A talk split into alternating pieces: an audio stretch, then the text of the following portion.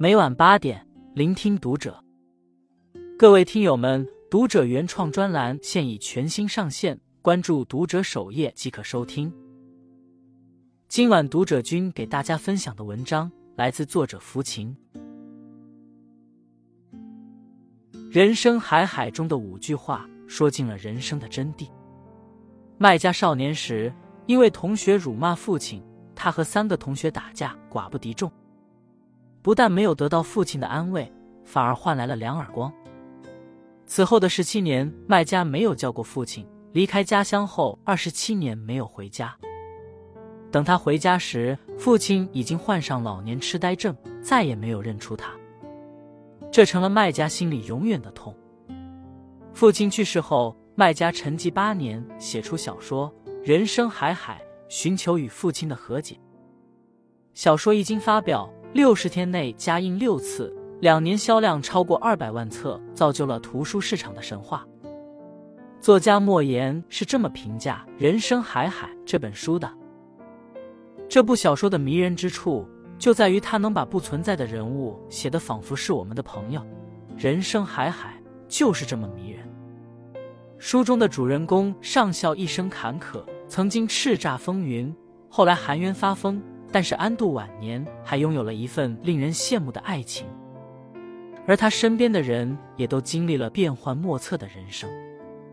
小说饱含着人生哲理，其中五句话道尽了人生的真谛：一，没有完美的人生，不完美才是人生。村里有个怪人，大家人前尊他为上校，背后骂他为太监。他年少学木工。木工生意做得风生水起，却不幸被抓壮丁，不久被提拔为营长。在一次作战中，他不幸伤了根本，住院期间，上校居然无师自通学会了医术，成为远近闻名的军医。因为受到上司赏识，他摇身一变，又成为一名高级特务，潜入敌人内部。他深入虎穴，却惨遭同伴背叛，身陷囹圄，沦为日本女特务的玩物。女特务在他小腹上刺字留名，以示战友，这也成为他一生难以磨灭的耻辱和隐痛。终于熬到抗战胜利，他逃出魔掌，重回战场，立下了赫赫战功。凯旋归来，眼看升职在望，却又受到因爱生恨的战友林医生的强奸罪诬告。为了守住腹部的秘密，上校无法当众自证清白，因此被遣返回乡。后来惨遭批斗，有人要当众扒他的裤子，他当场疯了。半年后，林医生闻讯赶来，为他治病，陪伴他一起变老，让他安详的走完了人生的后半程。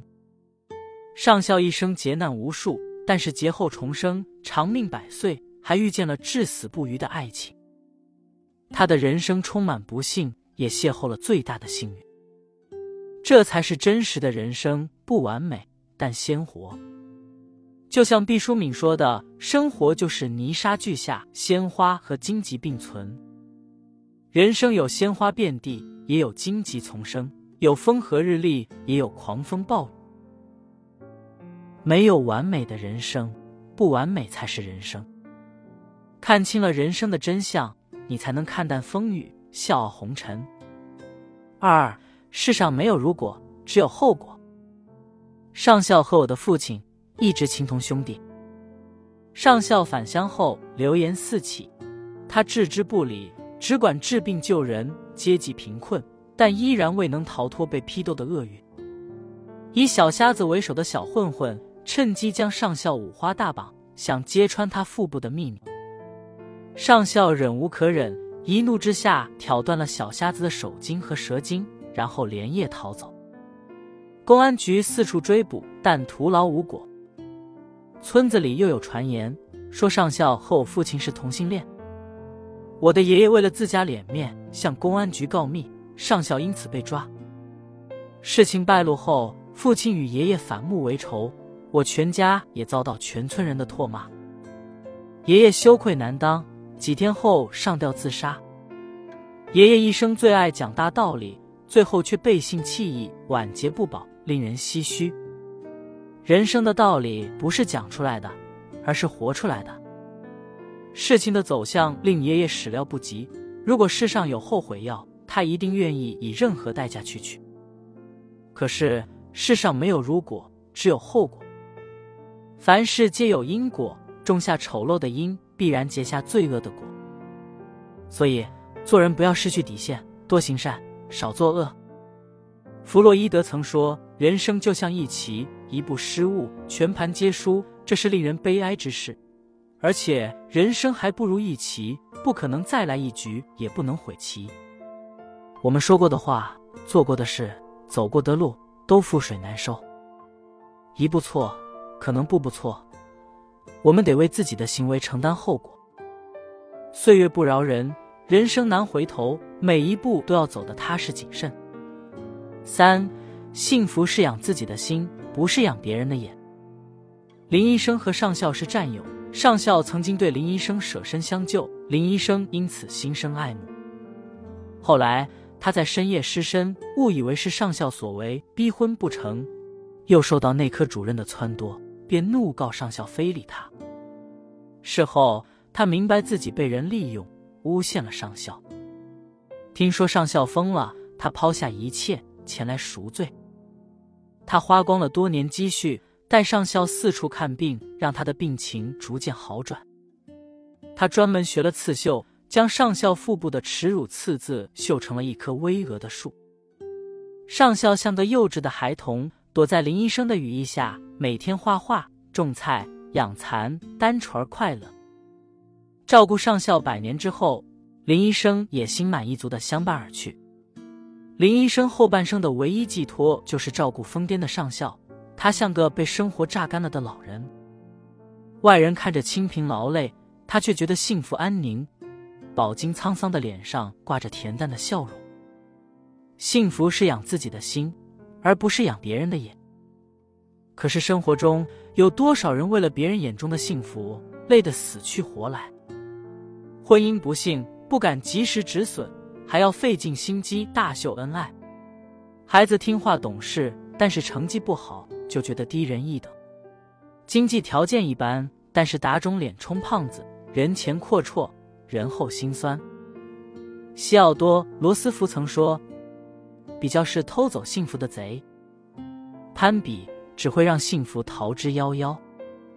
幸福不是一种拥有，而是一种心态。幸福是让自己舒心，而不是让别人羡慕。四，敢死不叫勇气，活着才需要勇气。刚刚偷渡到西班牙时，我曾在鞋厂打工六年，累死累活，身无分文。生不如死时。我开始自暴自弃，女师傅劝我好死不如赖活着。她的身世更凄惨，亲人都被折磨而死。为了生存，她不得不委身于龙头。后来，他离开鞋厂，租下店铺卖油条。我和他结婚。为了照顾我的面子，他放弃现成的生意，选择搬家。七个月后，他出车祸身亡，连同腹中的婴儿。临死前。他说：“人生海海，敢死不叫勇气，敢活才需要勇气。”我带着他的骨灰流浪了三年，终于再婚，发家致富，成立了三家公司。我在生命的至暗时刻遇见前妻，即使自己命运多舛，他也鼓励我敢活。最终，我熬到了生命的高光时刻。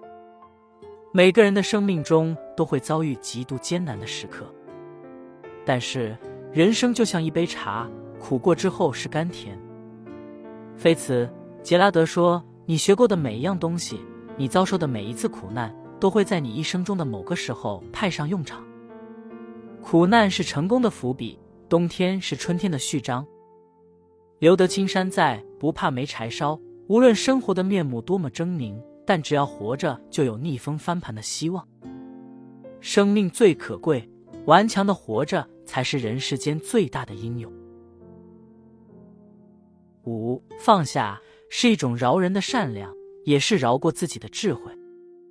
小瞎子的恶毒谣言害得上校崩溃发疯，我家破人亡，我被迫亡命天涯。大哥上门入赘，爷爷、母亲和二哥二嫂相继离世。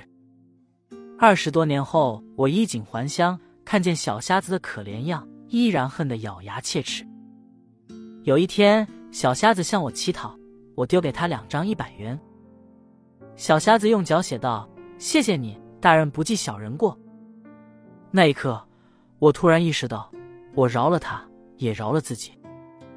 离开前，我对开店的伙伴说：“小瞎子想吃什么都让他吃，我会来结账。”原以为父亲会责骂我，结果父亲大加赞赏，还留下遗愿，让我想办法治好他的双手。可是后来，小瞎子在网络走红后，依然满怀恶意，污蔑我的父亲和上校。小瞎子始终心存恶意，可怜又可恨。而我和父亲却放下了对他的仇恨，也放过了自己。王尔德说：“为了自己，我必须饶恕一些人，因为一个人不能永远在胸中养着一条毒蛇，不能夜夜起身在灵魂的园子里栽种荆棘。一个人心中充满仇恨，快乐就很难挤进心房，就像房间里堆满了垃圾，宝贝就没有立足之地。放下仇恨，才能为幸福腾出空间。”学会放下，看起来是宽恕了他人，其实也是放过了自己。放下过去的是非恩怨，放下心中的满腔仇恨，你才能轻装上阵，拥抱美好的明天。书中写道：“心有雷霆，面若镜湖。”这是生命的厚度，是沧桑堆积起来的。书中的芸芸众生，用他们饱经沧桑的经历，生动诠释了人生的道理。人生有得意，也有失意，不完美就是人生。幸福是为自己的内心而活，而不为别人的眼光而活。世事多艰，好好活着就是我们最大的勇气。点个再看，愿你活好自己的人生，无怨无悔，问心无愧。关注读者，感恩遇见。